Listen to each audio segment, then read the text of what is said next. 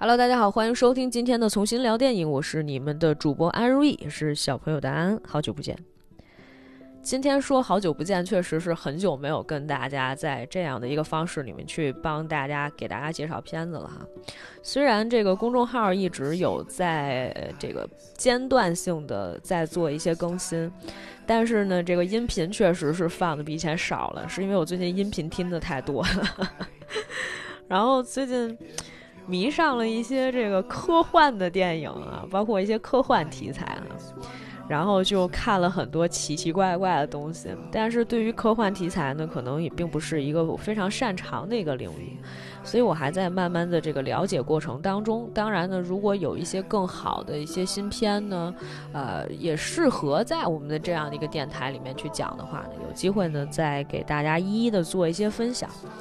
所以今天呢，这个话不多说啊，我们今天来介绍一部这个我非常喜欢的电影，来自徐克导演这个拍的一部片子哈，叫做《满汉全席》。现在这个，如果你在豆瓣上面要去找这个片子的话，这个片子现在已经改名叫做《金玉满堂》了哈。我并不知道为什么会这个改名字。但是这个片子呢，基本上我不知道是不是所有的人都看过哈，但是可能有一些九零后的小朋友啊，对这个片子可能并不是很熟悉。像我这种每年啊，直到过年的时候，以前都很喜欢看这个央六的这个轮播电影轮播嘛，然后基乎基本上你可能每一年都会看到这个片子重新再去演一遍演一遍，然后不停的去，呃，就是但是。我我我可能看了不下二十遍，但是我今天再重新把这部片子再重温的时候，我仍然 发现里面有很多的这个笑点。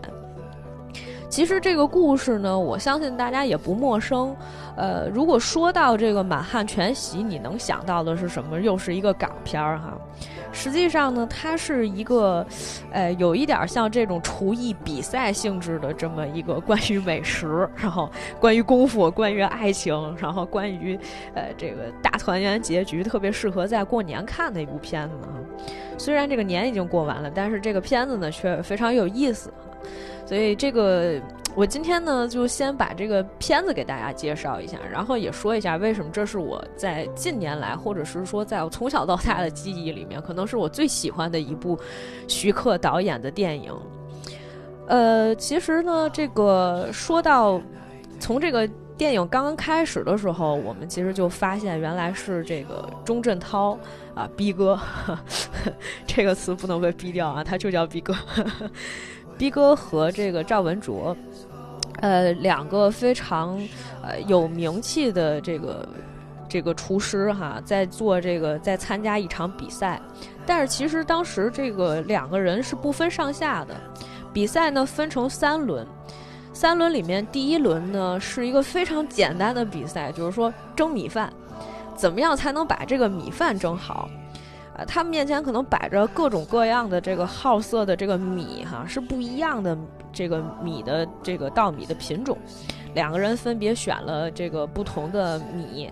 然后呢，这个去去这个蒸哈，蒸完了以后呢，这个让大家来品评这个米到底做的怎么样。其实基本上这属于考，呃，基本功的一项这个比赛哈。其实它主要考的呢，考验的是你这个在做这个米饭的时候，你的技巧是什么样子的。然后第一轮的时候呢，赵文卓胜出了。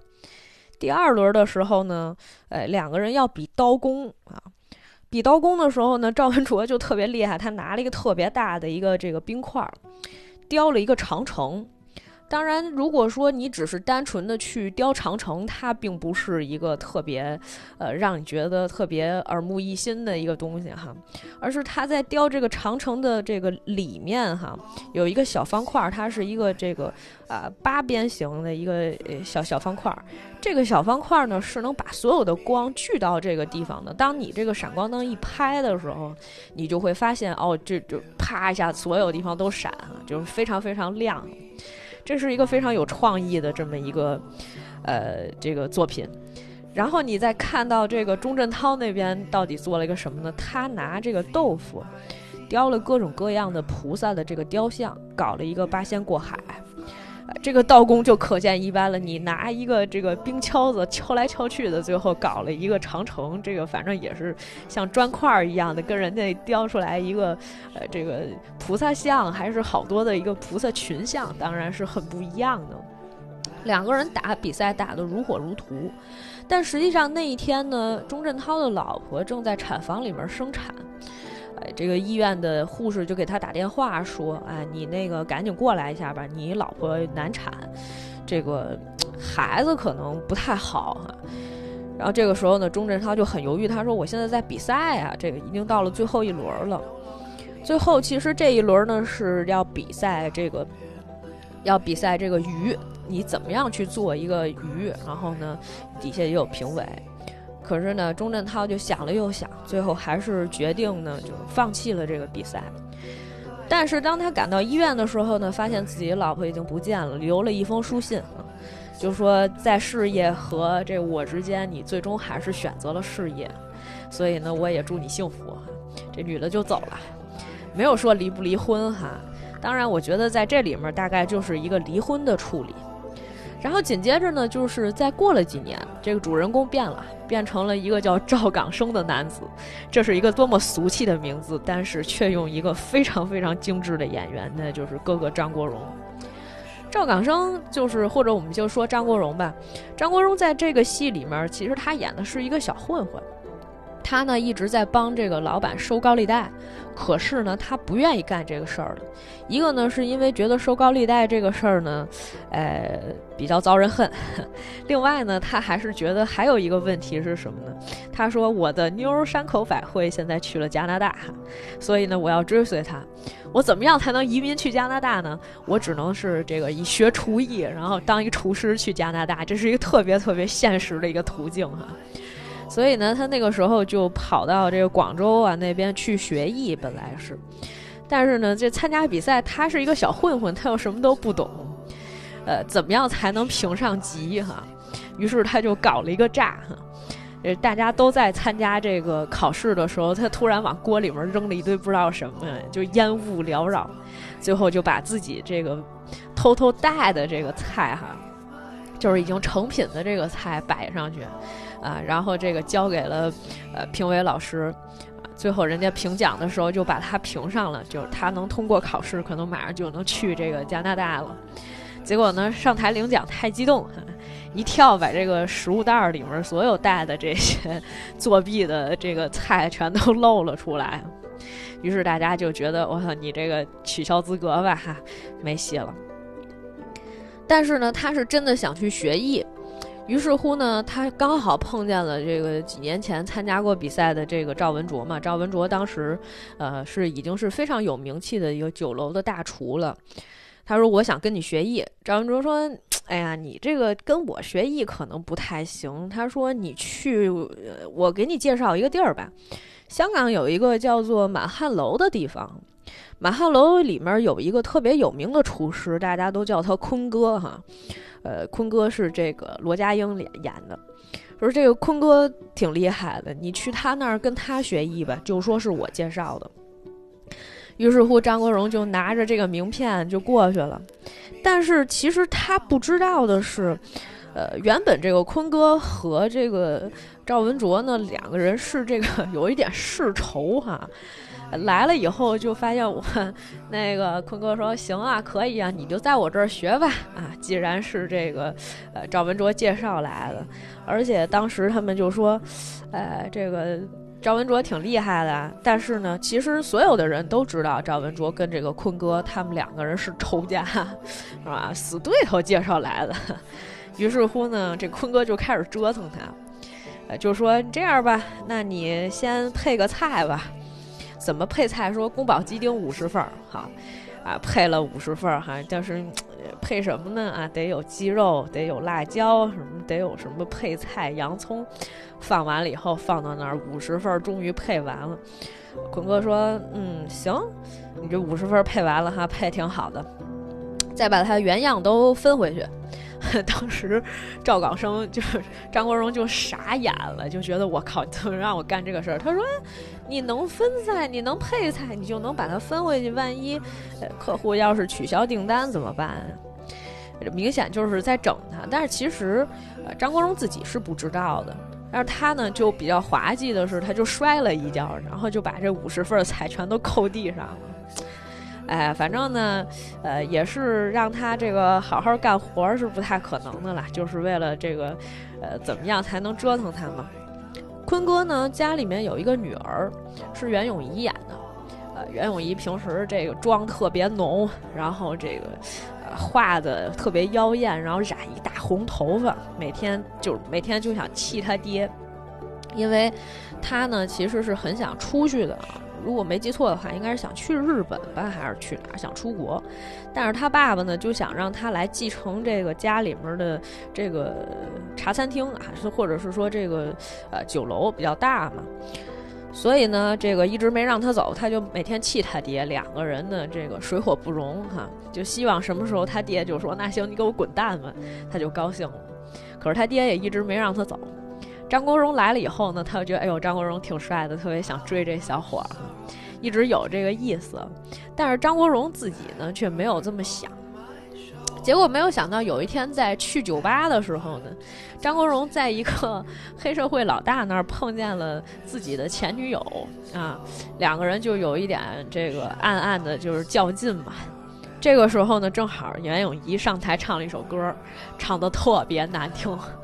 我不知道大家有没有听过《卡门》哈，就这一版的《卡门》里面，就是袁咏仪和这个张国荣呃饰演的这个赵港生的前女友两个人在台上争着吵这个歌。我是从那个时候才开始真正的了解，呃，《卡门》这首歌到底怎么唱的，以及多年以来一直都是这个特别难听的《卡门》在脑子里面挥之不去啊，特别是后面节奏变快了以后，更是挥之不去。两个人吵的这个嗯难分难解，最后呢，张国荣就跟这黑社会老大说：“哎，那个大哥，咱们这个女人的事儿吧，也不要因为这些事儿搞得我们不愉快，各自解决掉就好了。”所以张国荣底下的小弟就发现，哦，原来自己大哥是喜欢这个妞儿，那他们就说：“啊，那你让我们大哥睡一下你们就每天一堆人去找袁咏仪啊。而且本来呢，其实这个时候，这个黑社会大哥实际上是欠这个张国荣他们这个社团里面小弟或者是他们大哥钱的。小弟每天都在追债。有一天，这个因为他们当晚赛车的时候，呃，把张国荣的这个前女友，这个他原来那个妞儿啊，整得毁容了，鼻子都塌了。于是乎呢，那天他们就来到了这个茶楼里面去谈判。谈判的过程当中呢，这其实警察已经都盯上他们了，说：“哎呦，这个两大社团交火哈，所有警察全便衣，全坐那儿了。说什么时候他们只要动枪啊，咱们再动手。”张国荣就当时问他底下小弟，说：“你们你们今天有人带枪了吗？”啊，几个人问了一圈，你带了吗？我没带。你呢？我也没带。最后问问，就就最后有一个人把头低下了。啊 小弟说。大哥有一个带的，就说赶赶紧赶紧藏起来啊，别放在那个什么这种地方啊，多不好。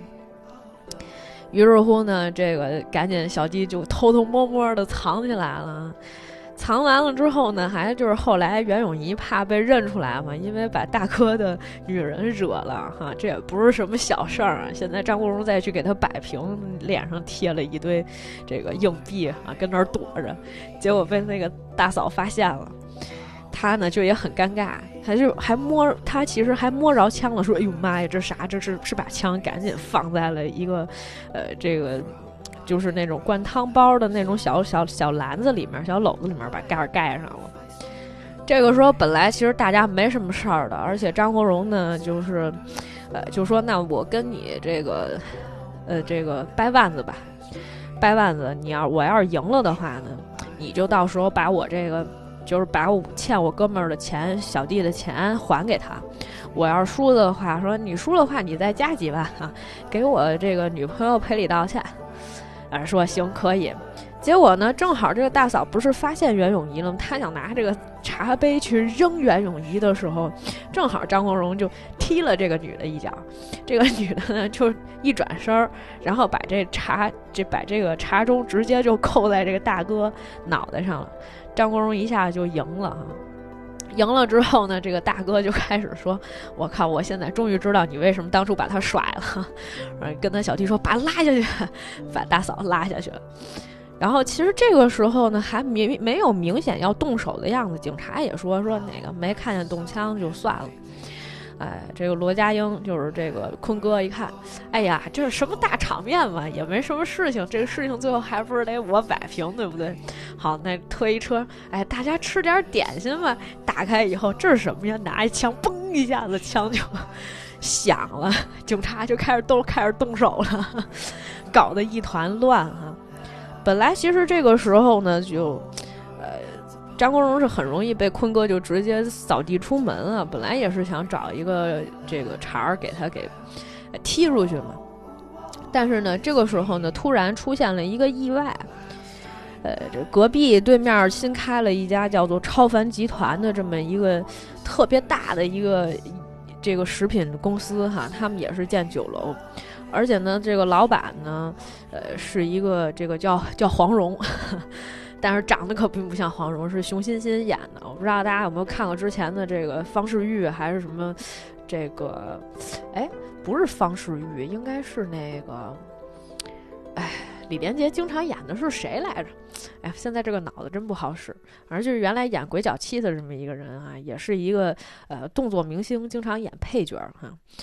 于是乎呢，这个超凡集团老板就说了，呃，这个我们呢现在就想过来，这个把这个中国的这个饮食文化传承下去，特别是这个满汉全席哈这一块儿啊，今天来也没有什么别的意思，其实呢，他本来就是来砸砸场子的。说既然我来了呢，也不能说完全的就什么也不带，我给你们露一手吧。他就要做一个干炒牛河。旁边坤哥满汉楼的伙计都觉得说：“哎呀，干炒牛河怎么炒也不就是干炒牛河嘛，对不对？”结果没有想到这个，呃，他们也在讨论技法，就是关于说这个如果油太多了可能会腻，油太少了呢可能粘锅啊。这个酱油太多了呢可能咸，酱油太少呢就不入味儿。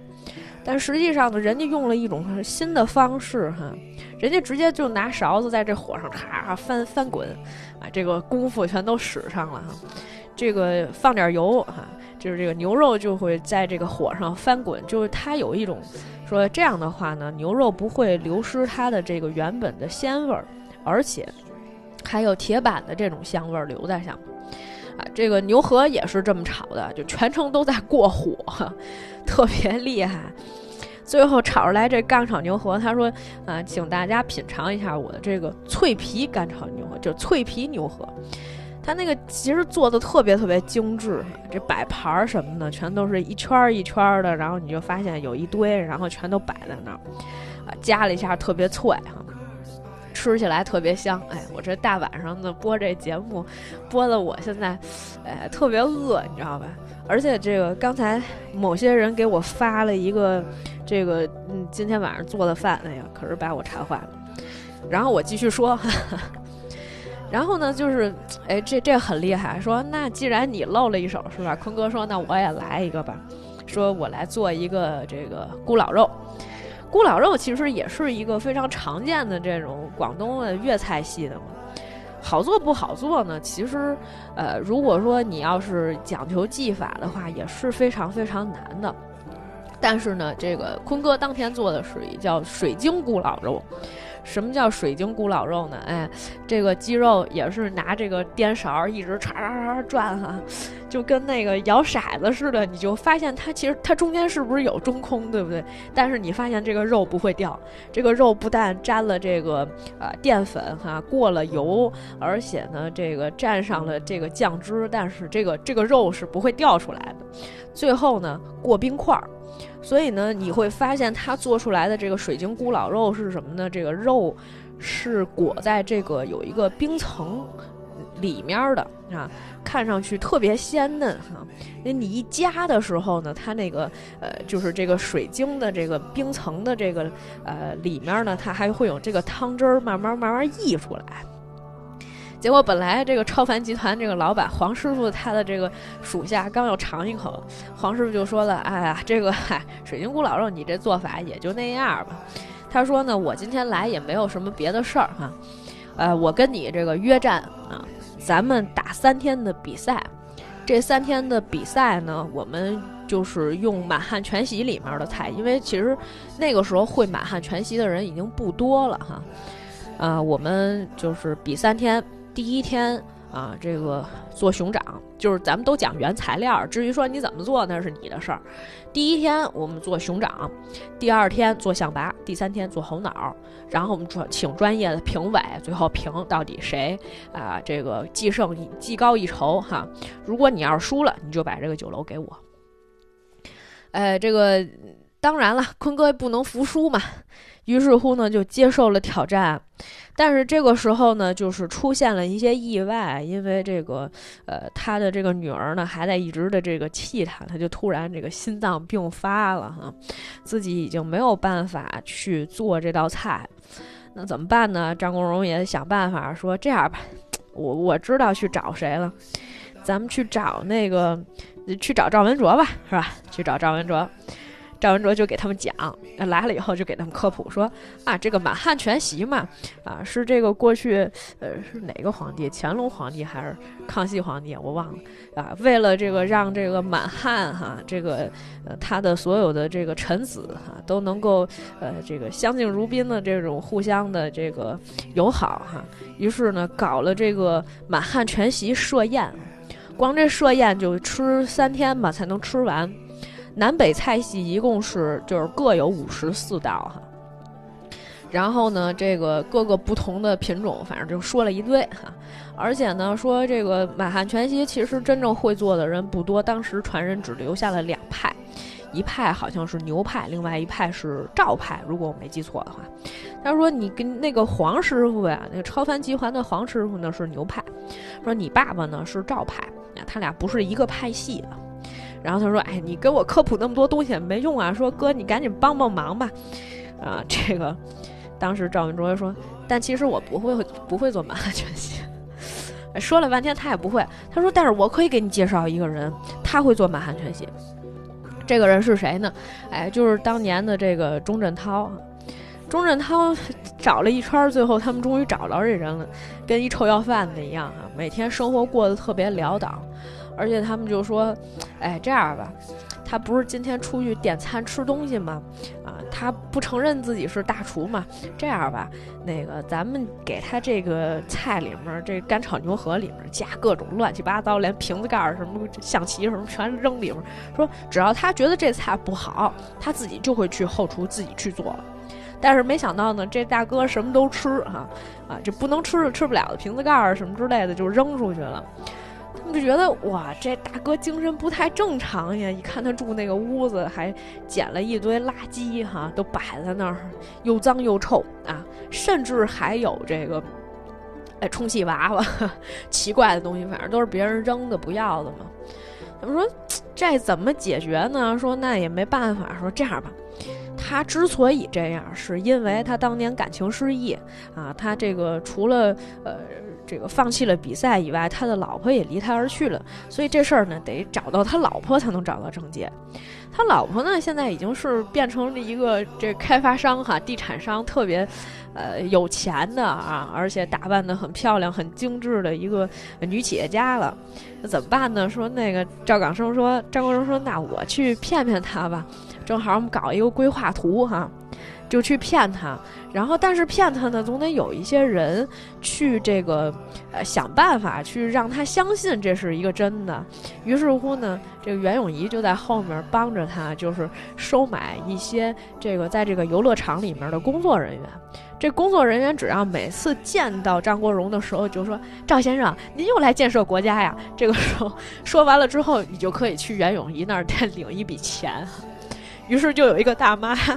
恨不得这一天说了三遍，就是一直在不停的说啊，绕着圈儿，他们走哪儿就是都碰见，都会碰见赵港生，就跟他说：“赵先生，你又建设国家呀。”然后再回到袁咏仪那儿说：“你看，你看，又是我说了，我又说了，说你快给我一笔钱。”袁咏仪说：“你不能再说了，你不能再说了。”当时呢，这个呃，女企业家也觉得挺疑惑的。她说：“呃，你到底想干嘛吧？”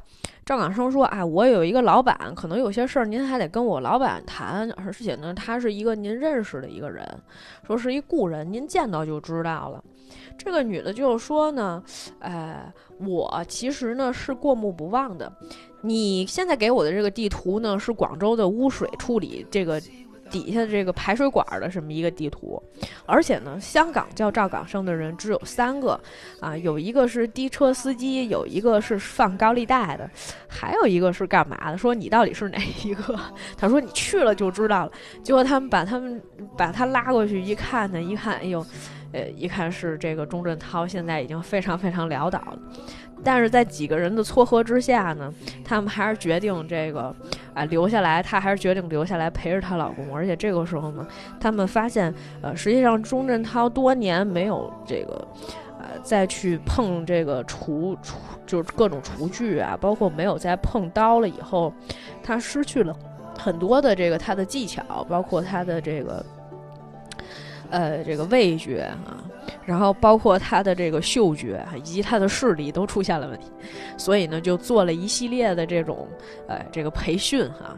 而开始的时候，赵港生还有那那个赵文卓就跟一个呃那种医生一样，就说：“哎，我们现在开始给大家介绍一下，说我们首先要恢复他的这个味觉，怎么恢复呢？”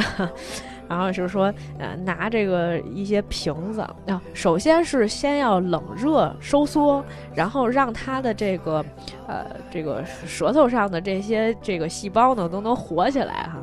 于是乎，就第一开始给它塞冰块儿，然后后来又拿吹风机给它 吹，啊，然后第二步呢，就让它去各种尝试，就比如说拿着八十二瓶儿吧，就是那种不同的。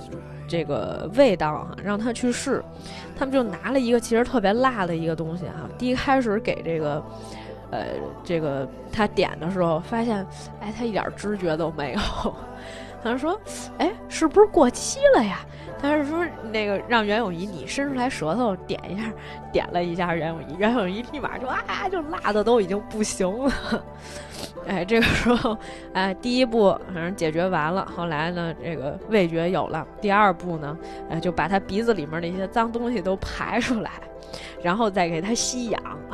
吸氧的时候，吸到一半，钟镇涛突然说：“哎，不对啊，你们谁放屁了？”然后这个时候，袁咏仪就举起了手，说：“我只是有想放的感觉。”然后这个时候，赵港生啊，就张国荣说一句：“他说，哎。”难道这个咱们这个恢复训练做的挺成功的？他已经到了能够预知，就是后面发生什么，已经能提前闻到了这种感觉。然后赵文卓说：“这个好像不太对呀。”这个时候，钟镇涛默默地坐了起来，说：“哦，好像是我放的。”这时候所有人都跑了，正赵文卓一个人拿着那个吸氧那机子跟那儿狂吸氧。后来又练视力哈，就说因为你在炒菜的过程当中可能有很多浓烟，然后你可能会看不清，你就必须得看清。然后就说给他放了一堆浓烟，说你就从这儿逃出去吧，怎么才能找着钥匙，跟那密室逃脱一样。结果这个没想到张国荣跟这袁咏仪俩人被困在里面了，找了半天，最后俩人出来了以后，发现钟镇涛正坐那儿呢，说：“哎呀，你们两个年年轻人怎么这么慢啊？”这个终于恢复成功了以后呢，哎，终于这个满汉楼和超凡集团的这个比赛呢，也正式的就算是开始了。三道菜，第一天做的菜呢是这个，呃，这个，哎，第一天做菜是啥来着？是熊掌。熊掌呢，这个。超凡集团当时这个黄师傅做的时候呢，他是用了很多，呃，这个方法哈，就包括就是第一开始的时候，他要先，呃，也是先，他不是蒸的，他好像是就是反正他做了一些加工吧，特别是哦对，他是拿那个烤箱还是什么烤的，他在这个熊掌里面加了很多的这个氮气。所以，当你把这个呃这个熊掌加热的时候，这熊掌慢慢慢慢的就膨胀起来，而且呢，它用的是这个呃寻龙鱼的这个鱼籽放在上面，加寻龙鱼的鱼汤，而且加完了鱼汤以后呢，还要把这个熊掌呢放到这个零下十度的环境里面再冻一段时间，然后出来再让这各个评委去品尝。一共呢是三个评委，其中还有一个评委是一个日本人。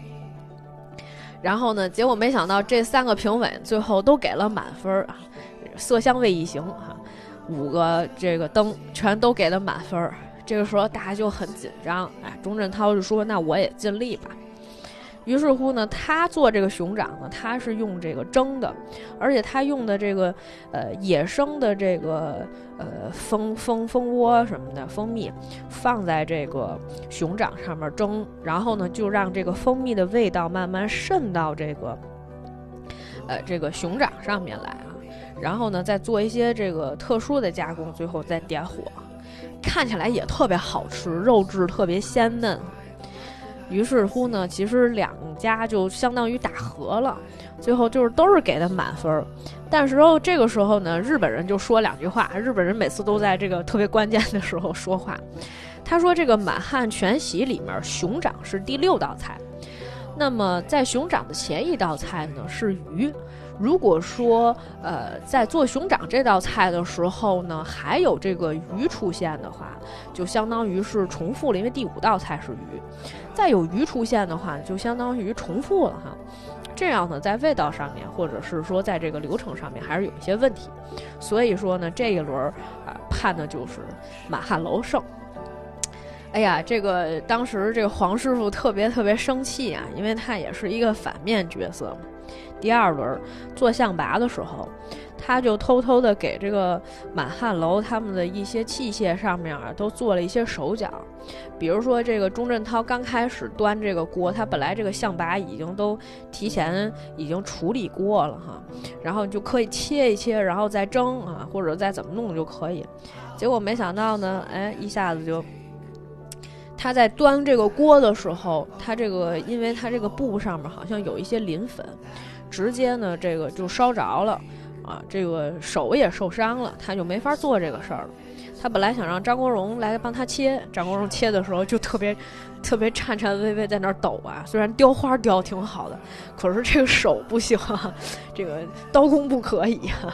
然后呢，这个好不容易呃自己这个雕好，就是切好了。想要放在这个蒸笼里面去蒸，结果没想到呢，就是放这个蒸蒸这个东西的这个屉的这个夹子，一下子就给折了。于是乎，他们这些象拔块全都掉在地上，他就没法完成这项比赛了。超凡集团那边做的挺成功的啊。啊，这个菜做完了以后就是象拔嘛，肉质鲜嫩。他已经提前什么半个月前就用什么什么东西都磨好了啊。然后那个，我我每次看这点儿的时候都觉得这东西肯定特别香，但是我完全不知道象拔是什么样子的啊。虽然大家我也知道，现在你在看这节目的时候，或者你在看这电影的时候，你觉得特别残忍哈，怎么能吃象拔这种东西？而且他那个都处理好了没有？是吧？那鼻孔是吧？都处理好了没有？这你也不知道。啊，于是乎那天晚上就大家就很沮丧。第三天的时候呢，就是要做猴脑了。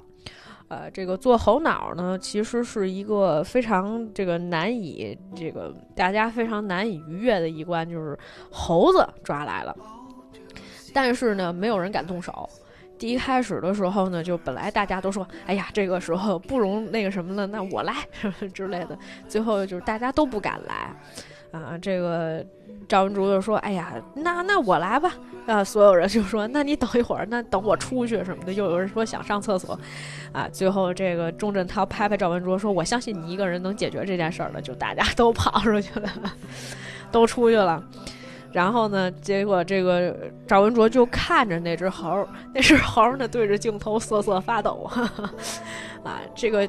这个这个片场这个片段就完了，但是后来在那一天，呃，要开始比赛的时候呢，大家发现只有超凡集团的这个黄师傅和他的助手都到场了，可是呢，哎，这个满汉楼的代表还没有出现，呃，这个时候这个黄师傅就说了，他说如果他们今天要是不出现的话，是不是就证明他们直接就可以算弃权了？评委商量了一下，说，啊，这样吧，啊，你可以先做。如果说在你完成的这个时候，他们满满汉楼的人还没有出现，满汉楼的代表没有来，那么这个就算你赢。结果呢，他那天做的这个菜，啊，我印象特别深刻，叫做呃齐天大圣会五杀。呃，什么叫齐天大圣会五杀？用猴脑嘛？猴脑呢，大概也就是这个，呃，过了一下油哈。然后呢，用这个，呃，他当时用的应该是鱼翅，极品一个特别极品的那个鱼翅哈，特别大个儿的那鱼翅，呃，熬的那个汤，然后呢，就说浇在这个猴脑上面。于是乎呢，就几个评委吃完以后就说：“哎呀，这个真的好吃啊，特别好吃，特别香。”但是这个猴脑是不是啊？这个时候黄师傅就说：“哎。”你们不用管了。说不管怎么样，今天这个比赛也是我赢了，对不对？这个时候呢，正好赵文卓就推着一个车来了，来了就说这个呃，实际上呢，这个真正的猴脑，如果要吃的话，这个生滚。只需要这个不到三分钟，啊，你看这个新鲜猴脑，这猴脑就放在那上面，那感觉那个猴还在动，你知道吗？就是因为它是拿一块布铺上的嘛，有一小天灵盖儿，哎，那天灵盖儿打开以后，那个那个猴还是活的，然后就说你就拿这个滚油浇一下就行了，啊，一浇这个这个猴脑的时候，这个猴脑啊就还还跟那叫呢，结果就给几个评委分着吃了。其中呢，这个日本的这个评委就说：“哎呀，啊，我们大和民族是我们大和是生吃的民族啊，就是他们特别厉害。哎，说我们今天，呃，来吃这个猴，这猴可不是普通的猴脑，我觉得这个应该是雪山上面的猕猴，或者是这个啊，这个什么。”喜马拉雅的六耳猴啊，吃出了不一样的风味。说，哎，这个确实好吃。所以，这个另外一个评委说啊，我吃了这个三天的满汉全席。我觉得今天这个猴脑是最好吃的，你们觉得你们有没有意见哈？这个时候说大家都说没有意见，马上评分评委就要开始品评了嘛，看上去马汉伦马上就要胜了。这个时候突然来了一帮人说我们是保护动物协会的，听说有人在这吃这个野生动物，野生保护动物啊。这个时候，哎呀，黄师傅就说啊，那是他们抓他啊，说我今天做的其实并不是猴脑，打开一个这个羊头说啊，我其实今天做的是。一个羊脑，然后 他说：“哎，抓他们，他他们在那儿吃那个野生保护动物啊。”后来这个张国荣就说：“早知道你会出这一招，是吧？但是我们其实……然后这个时候。”赵文卓就跟几位评委解释说：“是这样的，我们今天呢，这个做的其实不是猴脑，是人。然后所有的评委都捂着鼻子，然后想要吐，说是人工做成的脑。然后说你们再仔细吃一下，我们这个猴脑是豆腐做的。他说我们其实呢，之前呢，用这个什么鸡呀，然后什么燕子，什么乱七八糟的，就是一些汤，然后过过这个的的脑子的汤。”过了一下这个豆腐，让这个豆腐有各种的这个，哎，脑子的味儿哈。最后还用这个椰子水去了一下这里面的一些豆腐的一些腥味儿，豆腐的一些啊味道。最后做出来的是这个，啊，这个有点像猴脑，其实是一个豆腐。然后这个时候，这个黄师傅就说。那你们，他说，而而且旁边不有那个猴脑那天灵盖吗？他说，其实这是椰子壳，也给他们看了一眼。那这个时候黄蓉就说，黄师傅说，那这得判他们输是吧？他们根本没有用猴脑，说你也没有用猴脑啊，说你这个你，但是我用的起码是羊脑，你们这个就就偷梁换柱，你们这食材不对，然后几个人就吵了起来。评委说，那我们需要再商量一下啊。你们这个其实已经超出了色香味一形的境界啊！我们这个评分这牌儿都已经没有用了啊！哎，所以呢，就是其实从做这个东西的工艺上来说呢，确实已经是非常高超的技艺了。但是这黄师傅的人品实在是，嗯，几个评委都在那儿摇头哈。最后这个大家说，我们一致认为满汉捞胜哈。这个时候满汉捞就赢得了这个比赛的胜利哈，保住了他们的这个公司。当然呢，这个后面还有一些这关于，呃，这个张国荣和这个袁咏仪两个人之间感情上面也有一个这么一个，呃，这个怎么样小的一个反转吧。其实是这么一个过程哈，所以电影其实差不多就是介绍到这里面，其实已经介绍完了哈。嗯，当然我们现在听到的是钟镇涛的这个音乐，钟镇涛的这个主题曲演唱的叫做《漫漫人生路》哈。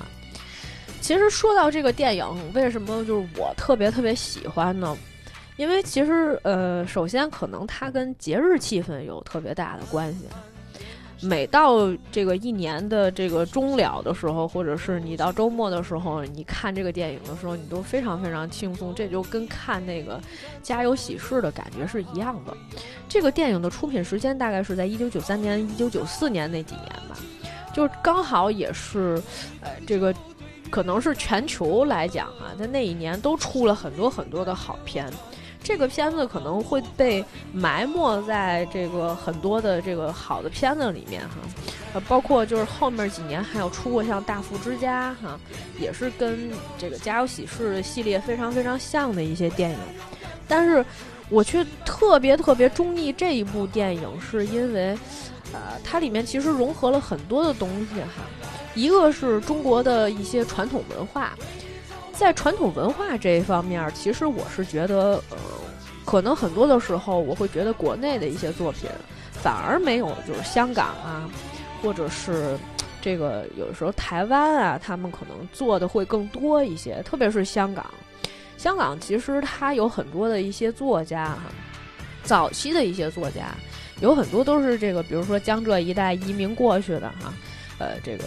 算移民吧，哎，这个过去的人，然后呢，他们其实那个时候读了很多很多的这个一些比较经典的一些著作哈，然后所以呢，他们在他们的这个艺术作品当中呢，都会有一些特别多的一些体现，比如说啊，我们经常说的这个金庸老先生，啊，当年也是学历史的嘛，对不对？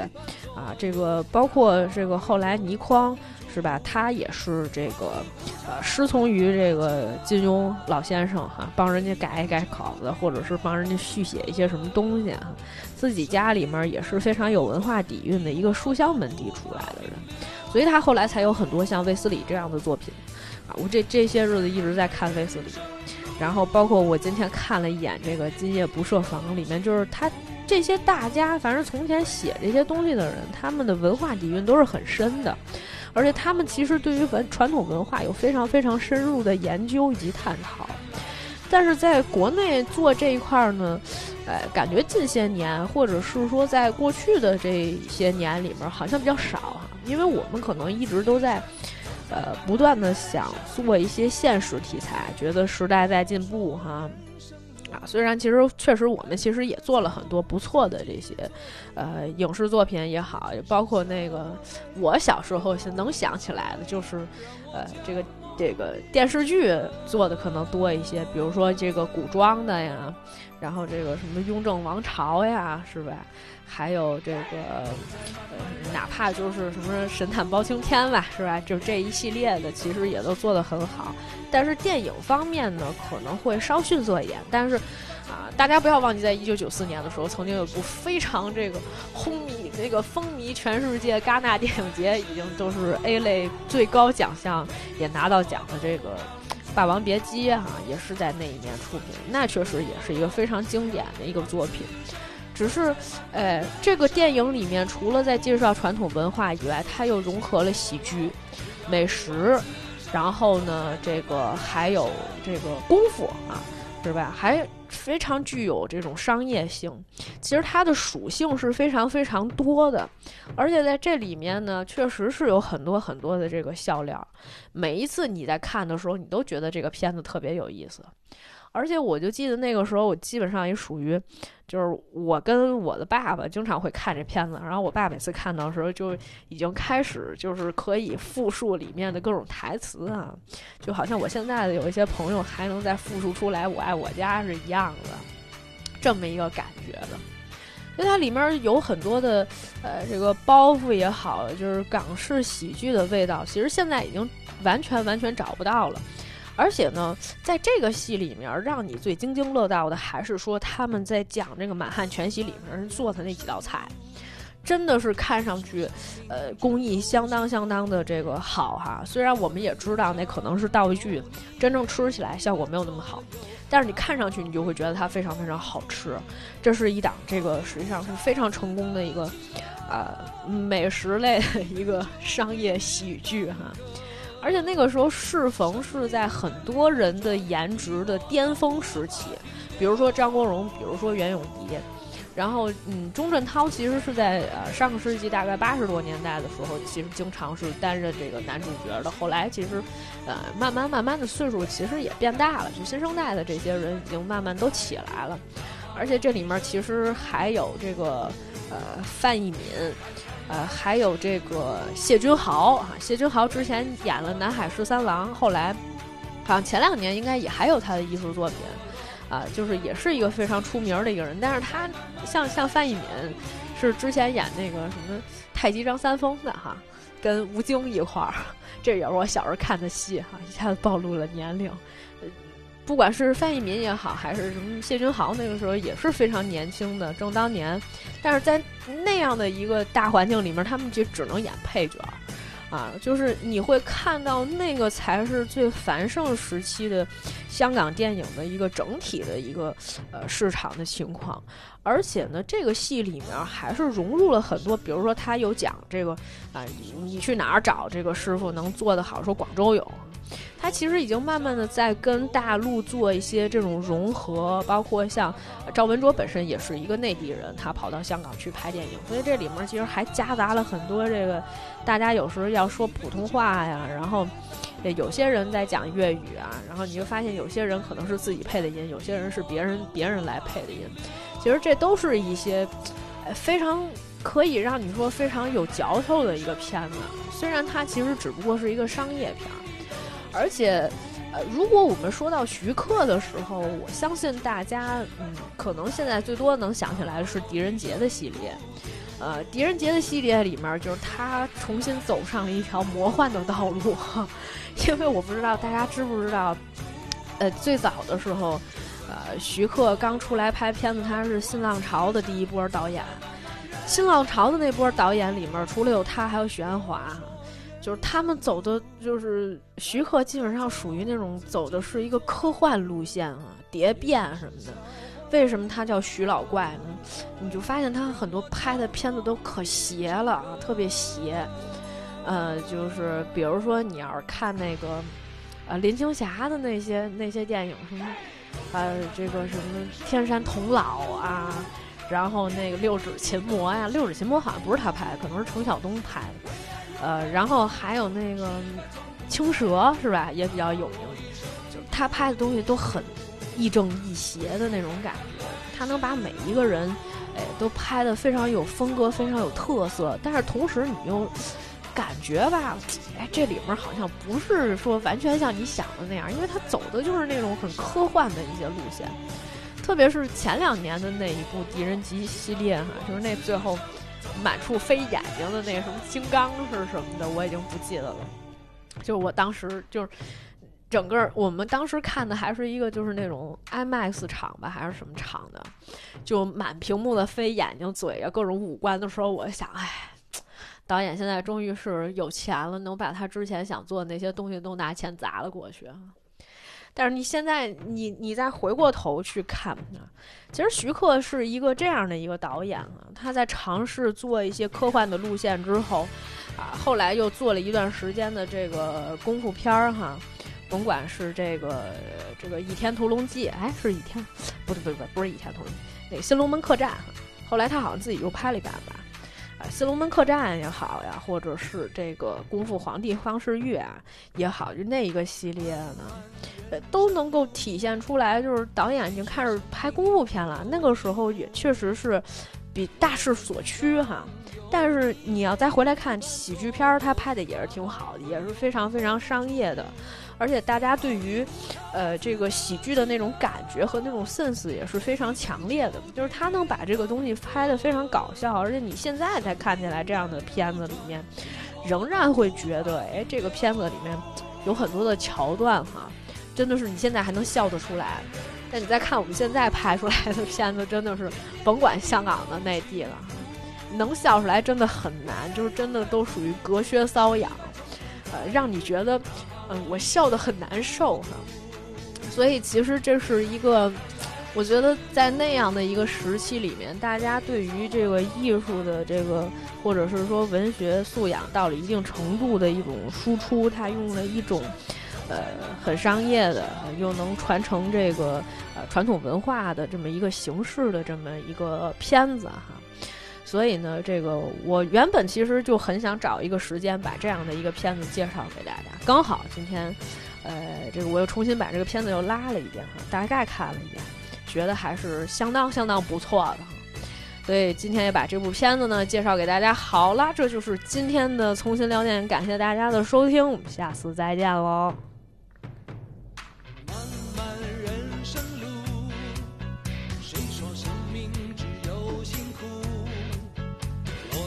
上。